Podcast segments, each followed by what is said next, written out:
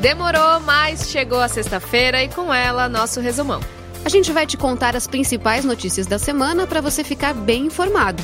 Nesse resumão, a gente fala de atualizações das investigações do caso Marielle, da fala de Eduardo Bolsonaro sobre o AI-5, da morte do ator e diretor Jorge Fernando, das eleições na Argentina e no Uruguai e de muitos outros assuntos. Eu sou Mariana Mencelli. E eu sou Carol Prado. Vamos lá!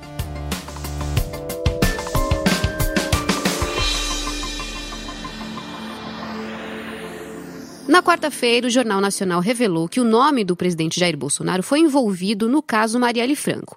Um porteiro do condomínio onde o Bolsonaro tem casa deu um depoimento à polícia. O porteiro disse que horas antes do crime, um dos suspeitos da morte da vereadora, o Elcio Queiroz, entrou no condomínio dizendo que iria para a casa do então deputado Jair Bolsonaro.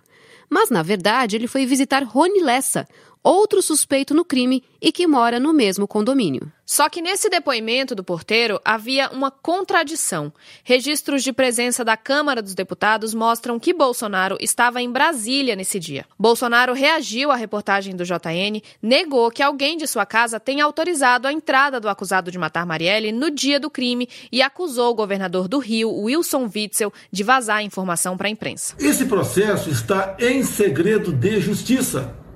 Como chega na Globo? O ministro da Justiça e Segurança Pública, Sérgio Moro, pediu ao Procurador-Geral da República, Augusto Aras, a abertura de inquérito para apurar as circunstâncias do depoimento do porteiro. O Moro reforçou que a própria TV Globo esclareceu a contradição do porteiro, que no dia em que o porteiro diz ter falado com o presidente Jair Bolsonaro, na época deputado federal, o Bolsonaro registrou presença em duas votações no plenário da Câmara em Brasília. O Ministério Público Estadual do Rio confirmou que houve o depoimento do porteiro, mas disse que o que ele falou não condiz com a realidade. Isso porque os áudios gravados na portaria apontam que o próprio Rony Lessa liberou a entrada de Elcio de Queiroz. Aí, na quinta-feira, o jornal Folha de São Paulo publicou uma reportagem apontando lacunas na perícia dos arquivos de áudio do condomínio no Rio de Janeiro. A reportagem diz que as promotoras não perguntaram aos peritos se algum arquivo pode ter sido apagado ou renomeado. A Folha de São Paulo afirma que a perícia foi feita a toque de caixa, no mesmo dia da entrevista coletiva do Ministério Público.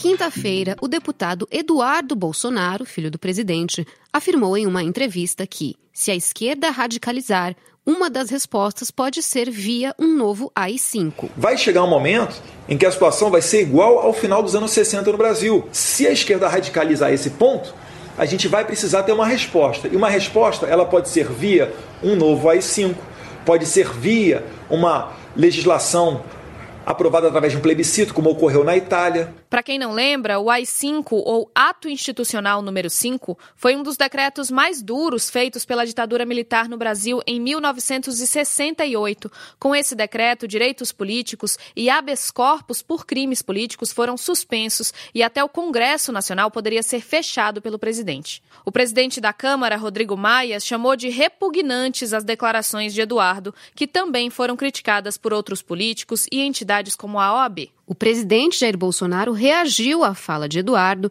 dizendo que lamenta se o filho disse isso e que quem fala do assunto, em suas palavras, está sonhando. Não existe, né? Que, pela, que, que AI-5 no passado existia outra Constituição, não existe mais, esquece. Quem quer que seja que fale AI-5 está falando, só está sonhando. Está sonhando, está sonhando. Não, não quero nem ver notícia nesse sentido aí. E em São Paulo, o prefeito Bruno Covas foi diagnosticado com câncer na região de transição do estômago para o esôfago. Ele estava internado no Hospital Sírio-Libanês, no centro de São Paulo, desde o dia 23 de outubro. O prefeito de São Paulo vai fazer três sessões de quimioterapia. A primeira sessão para o tratamento foi realizada já nessa quarta. Eu tenho certeza que vou vencer mais esse desafio. Os médicos me autorizaram, a gente continua a governar a cidade de São Paulo. É vida que segue, colocando não apenas a minha saúde, mas a cidade de São Paulo em primeiro lugar. A cidade não pode parar, a cidade não tem como é, ficar em segundo plano. Belo Horizonte, a menina Clara Pereira, de 10 anos, recebeu alta do hospital nessa quinta, depois de ficar internada por conta de uma queda do nono andar de um prédio. A Clara sofreu o acidente na madrugada do dia 13 de outubro. Ela sofreu várias fraturas e também um trauma no tórax. O laudo pericial descartou que ela tenha sido arremessada. A família acredita na possibilidade de que a menina sofra de sonambulismo. Agora vamos às atualizações sobre a origem do petróleo nas praias do Nordeste. A Polícia Federal iniciou nessa sexta uma operação para cumprir mandados de busca e apreensão na sede da empresa Lachman Agência Marítima, que é apontada como responsável pelo navio Bubulina. De acordo com os investigadores, cerca de 2.500 toneladas de óleo foram derramadas no oceano por esse navio de bandeira grega. Ele é suspeito do crime ambiental que atingiu as praias dos nove estados do Nordeste. As informações sobre o navio, a carga e a trajetória foram divulgadas pela agência Kepler a pedido do G1, com base na Operação Mácula da Polícia Federal. A proprietária do navio é a Delta Tankers, fundada em 2006, mesmo ano de fabricação do navio Bubulina. E agora um giro nos acontecimentos que rolaram no resto do mundo. No Líbano, o primeiro-ministro Saad Hariri renunciou ao cargo numa resposta às duas semanas de protestos no país. Os protestos começaram após um anúncio de um pacote de novos impostos sobre tabaco, petróleo e impostos até sobre ligações no WhatsApp. E na Argentina, o presidente eleito, o peronista Alberto Fernandes, se reuniu com Maurício Macri na Casa Rosada para discutir a transição do governo. Nesse encontro, Fernandes propôs a Macri deixar de lado o passado e focar no futuro do país. As eleições no país já têm dado o que falar há algum tempo. Lá em agosto, o Macri perdeu feio numa prévia e a reação foi turbulenta no mercado financeiro. O peso e a bolsa argentina despencaram. Aí, pressionado, o Macri anunciou uma série de medidas econômicas para tentar aumentar a popularidade dele. O presidente da Argentina, Maurício Macri, anunciou um conjunto de medidas para tentar salvar sua candidatura à reeleição e impulsionar a economia. O mercado reagiu mal ao que está sendo chamado de um pacote de bondades. Alberto Fernandes só vai tomar posse lá no fim do ano, no dia 10 de dezembro. Nesse meio tempo, ele afirmou que vai usar esse período para consolidar a equipe e tentar alcançar um equilíbrio entre as diferentes forças do governo. E tem político que não quer parar. Aos 84 anos, o ex-presidente do Uruguai, José Mujica, se elegeu senador com mais de 280 mil votos. O Mujica, que chegou a se aposentar do cargo de senador no ano passado, disse que não está gagá e que vai lutar pelas ideias dele no Senado. Mujica lidera o Movimento de Participação Popular, o MPP, que integra a Frente Ampla. Essa coalizão de esquerda vai disputar o segundo turno das eleições presidenciais. Ele é conhecido popularmente como o presidente mais pobre do mundo, mas divide opiniões no Uruguai.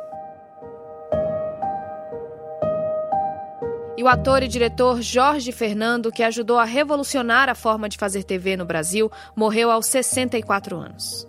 Ele foi internado num hospital na zona sul do Rio. A causa da morte foi uma parada cardíaca. O Jorge Fernando estava na TV Globo desde 1978.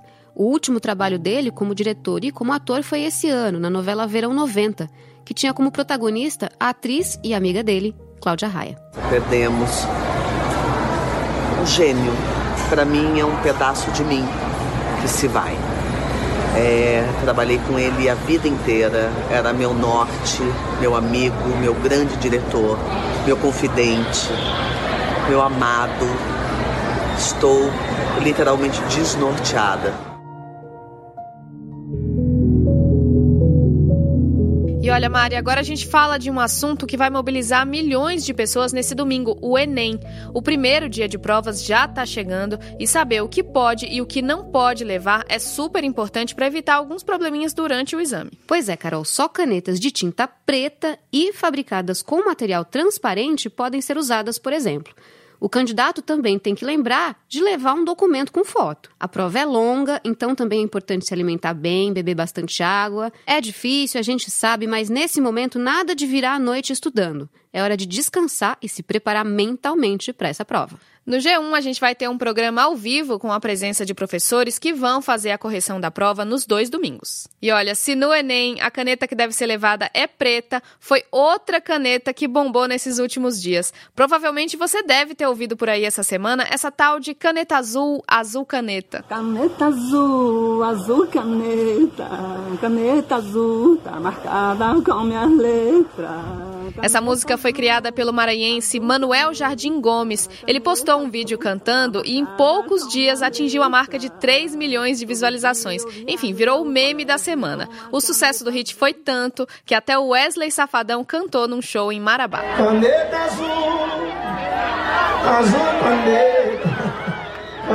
azul, marcado com minha letra. E é no ritmo da caneta azul, azul caneta, que chega ao fim o resumão dessa semana. Se você gostou, já assina aí e segue a gente para não esquecer.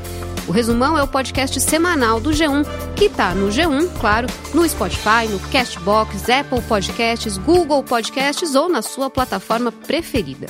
Esse episódio foi feito por mim, Mariana Mendicelli. Por mim, Carol Prado e por toda a equipe do podcast e também, claro, por todo mundo do G1. A gente fica por aqui. Até a semana que vem com mais um resumão. Até mais!